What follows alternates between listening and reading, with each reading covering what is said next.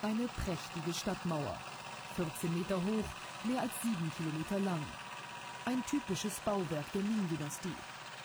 Damals, vor 500, 600 Jahren, hatten viele chinesische Städte Festungscharakter, um Angriffe der Reitervölker abzuwehren. Das Besondere an dieser Mauer, sie ist neu. 2008 war Baubeginn. Das Original hat die maoistische Revolution nicht überlebt, wurde seit den 50er Jahren sukzessive abgerissen, die Steine geplündert. Den Erdwall, der übrig blieb, fand die Stadtregierung zu hässlich und deshalb investiert sie. Umgerechnet mehr als 5 Milliarden Euro sollen es sein für den Neubau der Mauer und den Wiederaufbau der Altstadt. Datung bekommt ein neues, altes Gesicht.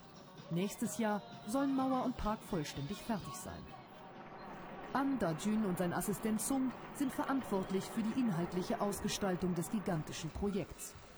Sie haben historische Landkarten und Pläne studiert, um sich dem Original so weit wie möglich anzunähern. Unser Ziel ist es, eine Stadt mit Charakter und Stil zu bauen. Wir haben lange die Stirn gerunzelt über die Städte, die alle gleich aussehen und die ihr kulturelles Erbe verloren haben. Vor diesem Hintergrund haben wir uns entschieden, nicht so werden zu wollen. Wir glauben, dass die Seele einer Stadt in ihrer Kultur liegt. Die Stadt Datung liegt im Trend. Überall in China entstehen historische Gebäude neu. Was in Maos Kulturrevolution als Feudalismus verfolgt und zerstört wurde, hat jetzt Konjunktur. Dafür wird die ganze Altstadt auf den Kopf gestellt. Auch alte Häuser werden abgerissen, damit sie neu wieder aufgebaut werden können. Schöner und perfekter. Historiker kritisieren, dass so wertvolle Bausubstanz verloren geht. Die Planer in Datung halten dagegen. Sie würden nur abreißen, was nicht erhaltenswert sei oder nur schwer zu restaurieren.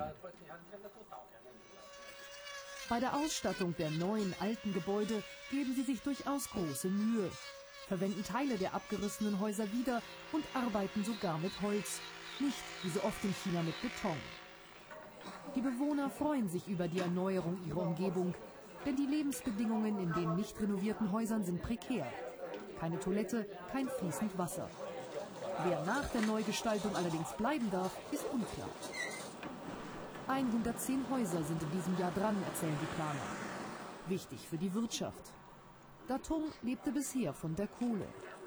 Da die Reserven schwinden, braucht die Stadt langfristig eine neue Einnahmequelle. Tourismus.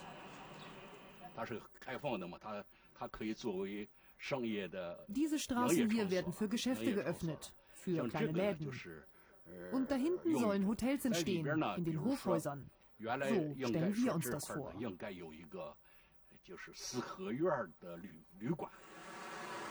Eine historische Kulisse für die Touristen. Original oder Nachbau, nicht so wichtig. In Peking ist schon Wirklichkeit geworden, wovon die Datunger noch träumen. Tianmen, das Viertel südlich des Tiananmen-Platzes. Eine neu gebaute Altstadt. Shuzhong kämpft seit 15 Jahren gegen Abriss und Neubau. In diesem Viertel hat seine Organisation, die sich für den Erhalt des alten Peking einsetzt, verloren. Das Gassenviertel ist weg, gewichen einer seelenlosen Touristenecke. Das neue Tianmen ist ein furchtbarer Ort. Mitten im Zentrum der alten Kultur haben sie eine künstliche Welt zum Fotografieren gebaut, die das alte Peking nur vorgaukelt. Ein weiteres Viertel könnte bald ein ähnliches Schicksal erleiden. Gulou. Die Straßenzüge um den Glocken- und Trommelturm. Flache Bebauung, kleine Gassen, sogenannte Hutongs, Hofhäuser. So sah es einmal überall in Peking aus. Im Laufe der letzten Jahrzehnte sind diese Gebiete immer kleiner geworden. He Shuzhong macht sich gerade Sorgen über einen neuen Plan der Regierung. Alles 200 Meter links und rechts der Glockenturmstraße soll abgerissen werden. Sie mögen diese Gegend nicht. Sie finden sie zu alt und schäbig, wertlos. Deswegen wollen sie abreißen und die Bewohner umsiedeln. 15 Kilometer vom Stadtzentrum entfernt, außerhalb des vierten Rings. Sich von den alten Häusern verabschieden, die Umsiedlung in neue Gebäude willkommen heißen, wirbt die Regierung. Überall im Viertel hängen Plakate, die ankündigen, welche Straßenzüge betroffen sind.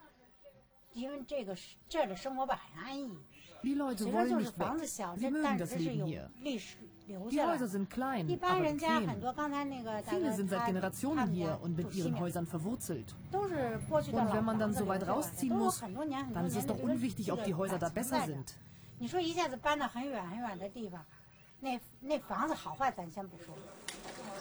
Die Regierung will mehr Touristen hierher locken.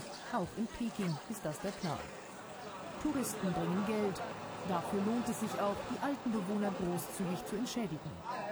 Und trotzdem haben noch nicht viele zugestimmt. Ein Hoffnungsschimmer für He Shuzhong und seine Gruppe. Diese sogenannten Symbole der Kultur Chinas, die sie bauen, sind doch alles Fake. Gefakte Gebäude, gefakte Straßen. Warum machen sie das? Weil es schneller geht als restaurieren, weil es mehr Gewinne bringt und weil es den Geschmack der Offiziellen befriedigt.